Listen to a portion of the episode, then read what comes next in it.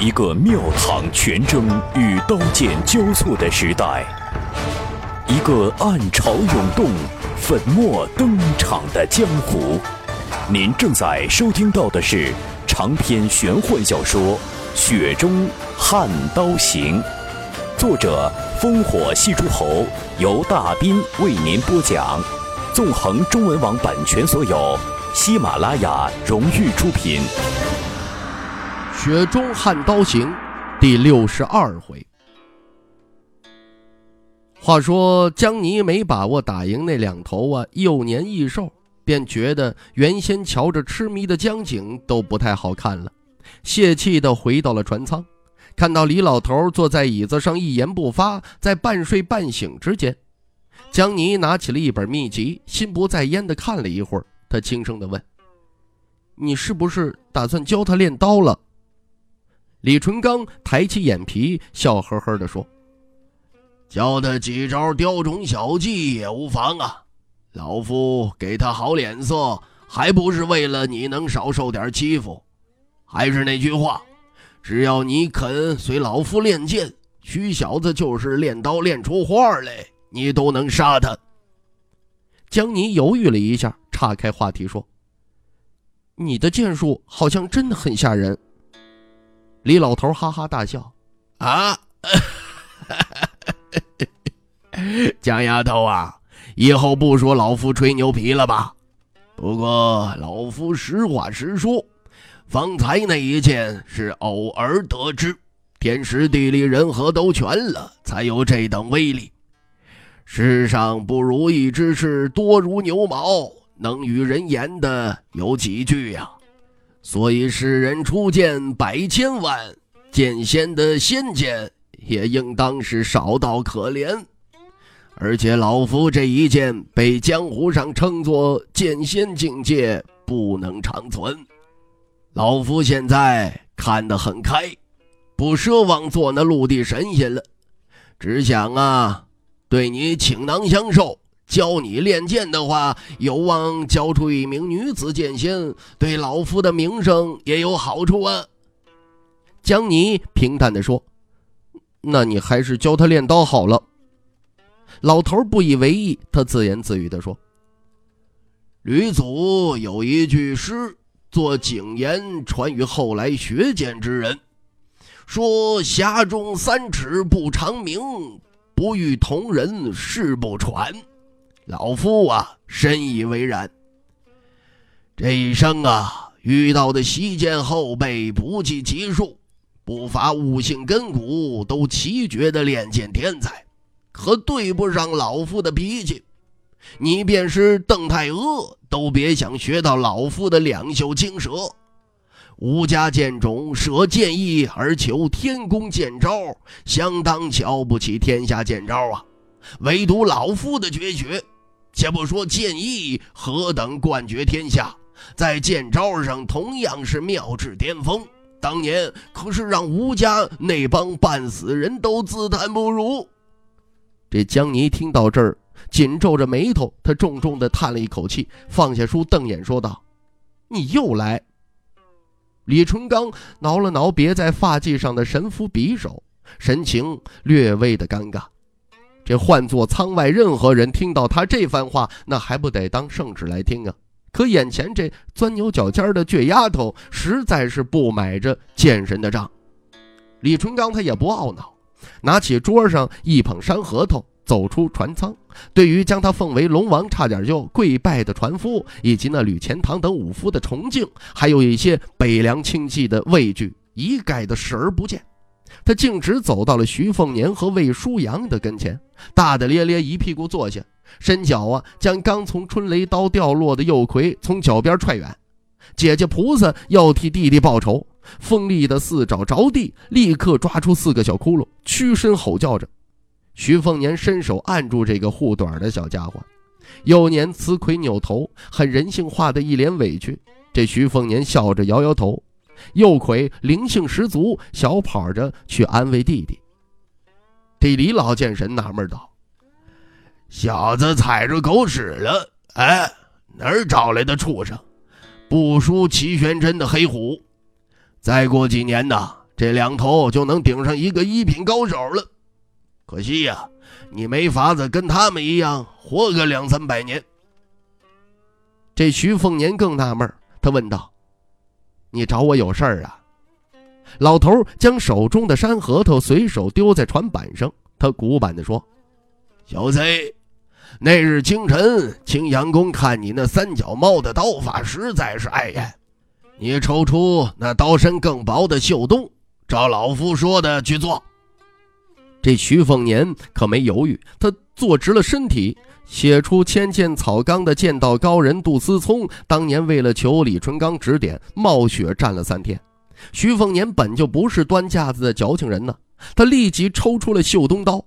绣东比春雷要更修长、更纤薄，以他练刀，很考验刀劲儿的掌握，差之毫厘，刀势便会谬之千里。白虎脸后来借他春雷，想必一半是看透了徐凤年故意隐藏的左手刀，还有一半则是春雷更适合霸道重刀。这徐凤年有大黄庭深厚的底子，况且练刀一年那也不是白练的呀，遍览了武学秘籍也不是白读的，差不多呀，算是在武道上登堂入室了。再来使唤春雷，相得益彰。白虎脸儿用心良苦，等于默认这徐草包是他的朋友知己。徐凤年自然倍加珍惜着这份难得的友谊。却说这徐凤年，他抽出了袖洞，见老剑神默不作声，他有些茫然，他小声的问道：“然后呢？”魏舒阳更是小心翼翼，身边这位可是李老剑神呐。虽说当年李淳刚败给王先知，魏舒阳一气之下弃剑入山修道，但是在他这一辈人眼中，不管现在邓太阿如何厉害、如何风光，都不如老一辈李剑神让他们心服口服。你邓太阿打赢了李剑神了吗？打都没打过，呃，何来的剑神一说呀？这李淳刚打了个哈欠。让徐凤年将刀身悬在一个固定高度上，没耐心地说：“小子，你一手指弹刀身，试试看能否弹碎地板上的山核桃。”徐凤年调整呼吸，眯眼伸指，清脆的“叮”的一声，凝神旁观的魏舒阳便看到秀东刀身呢弯出了一个弧度，可惜还差了地面上的山核桃一段的距离。这徐凤年并不气馁。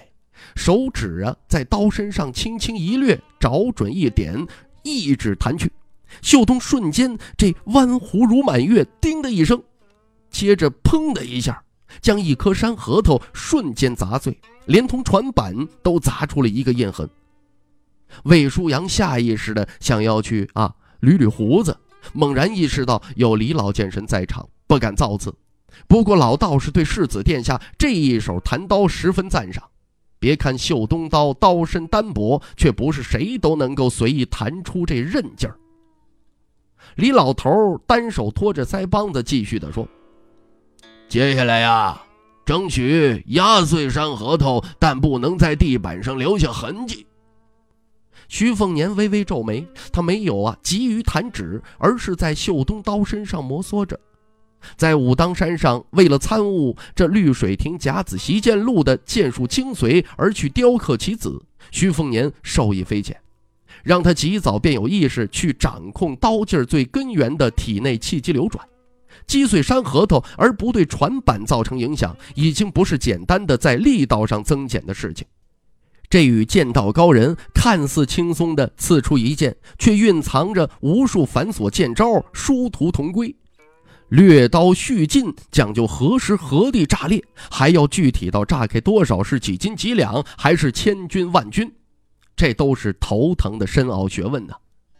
徐凤年没有弹指，老头啊便始终拖着腮帮子，好整一下，两手啊捏了一颗核桃丢到眼前，轻轻一吸，吸到嘴里边，他含糊不清地说：“小子，嗯，赶紧的啊。”老夫可没时间，我看你发呆。徐凤年泛起苦笑，收敛心神，他屈指一弹，弧度依旧饱满，有一种玄妙的美感。核桃碎裂，但地板上留下了细微的痕迹。弹刀数次皆是如此。这老剑神一脸不屑地说：“哎哎哎，浅见草纲，白看了。你就这般听书的，浪费江丫头的口水啊！徐凤年闭上眼睛，回想当初啊，这水珠成剑的一幕。老头这时候站起身来，拍拍屁股，冷笑道：“哪天成了，再叠起两枚核桃，记得是去击碎下边的核桃，船板与上边的核桃都要完好无损。”不过老夫估计，以你小子的糟糕悟性啊，别说后者了，就是现在这种小事都悬，做不到啊，就甭跟吕钱塘练刀了。徐凤年默不作声，冥思苦想，大概是老剑神觉着这家伙的样子实在是太像了吴家作剑，越发的没好心情，头也不回的走入船舱。魏舒阳轻轻离开船头，不让人打扰世子殿下。枯坐至黄昏，再至月夜，于有为深夜去给徐凤年披了一件衣衫。徐凤年只是啊指了指碎裂的核桃，于有为立即再拿来一捧，堆放在眼前。您正在收听到的是《雪中悍刀行》。纵横中文网版权所有，喜马拉雅荣誉出品。清晨时分，老头睡眼惺忪地来到了船头，瞧见徐凤年在学他拖着腮帮子发呆，走近一瞧，嚯，这小子将秀东换成春雷了。而他眼前的地板上叠放着足足三颗核桃，江上有无数尾红色大鲤鱼跃出了水面，这是大江大河里头常有的景象。老剑神的转身离开，走远了才喃喃自语：“好小子，鲤鱼跳龙门了，这回呀看走眼了。不过老夫倒要看你接下来十年能跳几次。”两头幼葵蜷缩的睡在了徐凤年的脚下，憨态可掬。这小家伙啊啊很好养活，随手丢到江里边，他们自己就可以捕食江中的鲤鱼。吃饱玩够了，再伸出船桨，四爪如钩，很容易啊，就能上船。这正准备起身的徐凤年抬头看到李老剑神转身走回。徐凤年的记性好，好到徐渭雄说他唯一的优点就是记得住东西，一目十行，几乎过目不忘。武当上任掌教王重楼的大黄庭口诀，骑牛的撰写出来的参同契、绿水亭甲子习剑录，玉柱心法七八本。杜思聪的《千剑草纲》，紫金山庄的《杀精剑》，青阳宫的三本秘籍，听朝廷内那么多年呢，爬上爬下，早就看得多了。可惜呀，全都是马马虎虎的，并不上心。那些将你一字一字读过去的，徐凤年边听边悟，记忆尤其深刻。只是他练刀，这白发老魁只将这位世子殿下领进门槛，就仰天大笑出王府。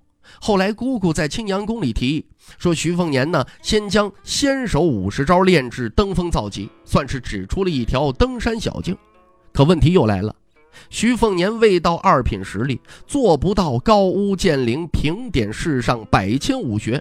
读书太过驳杂，反而成了修为上的羁绊，一团浆糊，固步自封。直到李淳刚给他啊出了这弹刀碎核桃的难题，好似迷雾中撕开了一条细缝。徐凤年对此并不陌生啊。国士李义山当年传授他纵横十五道，就喜欢拿他新琢磨出的围棋定式让这徐凤年去破解。徐凤年枯坐到清晨，期间成功用秀东将核桃弹成巨粉，船板依然丝毫不损。甚至顺势一鼓作气呀，叠放核桃都难不住这秀东刀了。李淳刚坐在徐凤年的面前问道：“知道剑招和剑意的区别吗？”徐凤年茫然摇头。老头面无表情地说：“抽刀。”徐凤年平放秀东，老剑神伸出一指，随手弹在刀身上。不见秀东如何弯曲，徐凤年身前的三颗核桃便同时炸开。老头轻轻拂袖，又叠起三颗核桃，再弹秀东，依旧是核桃尽碎。两次动作结果是如出一辙，让徐凤年不知道老剑神这葫芦里到底是卖的什么药啊！李淳刚见徐凤年一脸的费解神情，他嗤笑道：“你呀，试着将春雷放在秀东之下。”徐凤年变成双手持刀。李老头再敲袖洞，徐凤年虎口一震，拿不稳春雷，因为春雷刀上有一点如同炸雷，然后蔓延到徐凤年的手上，导致整只手臂都刺痛发麻。徐凤年懂了，这便是剑罡。市井巷陌里的说书先生通常喜欢称作剑气，其实啊略有不同。李老头不给徐凤年缓口气的时间，再敲袖洞，一瞬间，春雷几乎脱手，右侧刀锋猛然划向徐凤年的胸膛，只差毫厘，却是老剑神两指捏住了春雷，而袖东刀始终是纹丝不动。徐凤年赫然，这下子算是想破脑袋都想不通了。李老剑神似乎觉得这小子悟性太差，不骂不舒坦。他瞪着眼睛说：“你谈秀东，谁都看得出弯了一道弧度，外行看着带劲儿，却是华而不实。老夫来谈，以你那微末道行，看得出这秀东谈了几个来回啊？看似秀东不动，就真是不动了。老夫两指，一指剑罡透秀东，击在春雷上。”第二指却是舍剑罡求剑招，秀动刀身其实早已弯曲六次，侧击在春雷刀锋上，这才使春雷劈向你。上乘剑招无外乎求快求稳，快如奔雷，稳如五岳。小子，你还嫩得很呐！徐凤年疑惑道：“那剑罡与剑招孰强孰弱呀？”李老剑神冷笑道：“老夫想要以剑罡破敌，那便是剑罡厉害；老夫若是愿意用剑招杀人，那自然就是剑招强过天下所有的剑罡。”得，这白问了。徐凤年呢，有些无奈。李老头啊，买卖挺公平。他起身说：“这两纸够不够买你全部的宣纸啊？”徐凤年点头道：“呃，够，很够。”李老剑神在船上啊晃荡了一圈，才走回船舱。徐凤年望着老人的背影，忍不住百感交集呀。有蛟龙处杀蛟龙，非是胡乱吹捧。老人两袖藏青龙，至刚至阳，霸道无比，飞剑摧塌太华山，更是号称尽得吕洞玄仙剑精髓。这压箱子的双袖剑，自然而然比起那一剑仙人贵要威猛百倍。徐凤年原先觉得李淳罡断臂之后何来的双袖一说，只是现在彻底的不敢小觑了。两指谭秀东，一指试剑刚，一指试剑术，言语可谓深入浅出，为正在武道岔路口上犯迷糊的徐凤年指明了一条羊肠小道。加上富家女婢赵玉台的一番话，徐凤年好似顿时出了鬼门关，眼前是豁然开朗了。至于何时能够至一品境界，甚至摸着金刚境的边缘，徐凤年的确不急。这归功于老黄的潜移默化、言传身教。言语传授往往无益不如身教。老黄的剑当然离老剑神李淳罡还有一段距离，可在徐凤年心中，老黄的剑侠与老剑神的木马牛，谁重谁轻，显而易见。骑马出北凉。徐凤年终于啊，从这徐骁的嘴里边得知了当年老黄临死面北而坐，对王先知到底说了一句什么话。徐凤年按刀而立，面向那浩瀚的水面，闭眼不断吐纳，气机引导绵绵如江水，配合默念大黄庭口诀：气回丹方结，湖中生坎离，阴阳生反复，普化一声雷。卦中演庙里，谁道不长生？白虹乘龙直上大罗天。一般而言呢，道教长生修道真言，往往流于刻意的追求玄言妙语。凡夫俗子初读啊，只觉得妙妙中妙，玄玄更玄。其实若无得道的真人亲自带路，传授具体的吐纳引气口诀，到头来呀，是入山不见仙，空手而返。正所谓神仙不肯分明说，迷了千千万万人，便是此理。徐凤年神游万里时，感应到身后有人走过来，这会儿敢上前打扰世子殿下清修的，那唯有于有为了。他捧着武媚娘，柔声道：“不吃点东西？”徐凤年睁开眼睛，嗯了一声，瞥了一眼于有为，真是个尤物啊！可惜吕祖早就流失警惕后人，说二八佳人体似酥，腰肢如剑斩凡夫。虽然不见人头落，暗里教君精神枯。徐凤年对此十分无奈，他可不是花丛雏儿，从上山练刀到下山，始终能够坐怀不乱，这份定力可见一斑了。吃饭之时啊，坐在桌子上的只有徐凤年、老剑神和魏舒阳。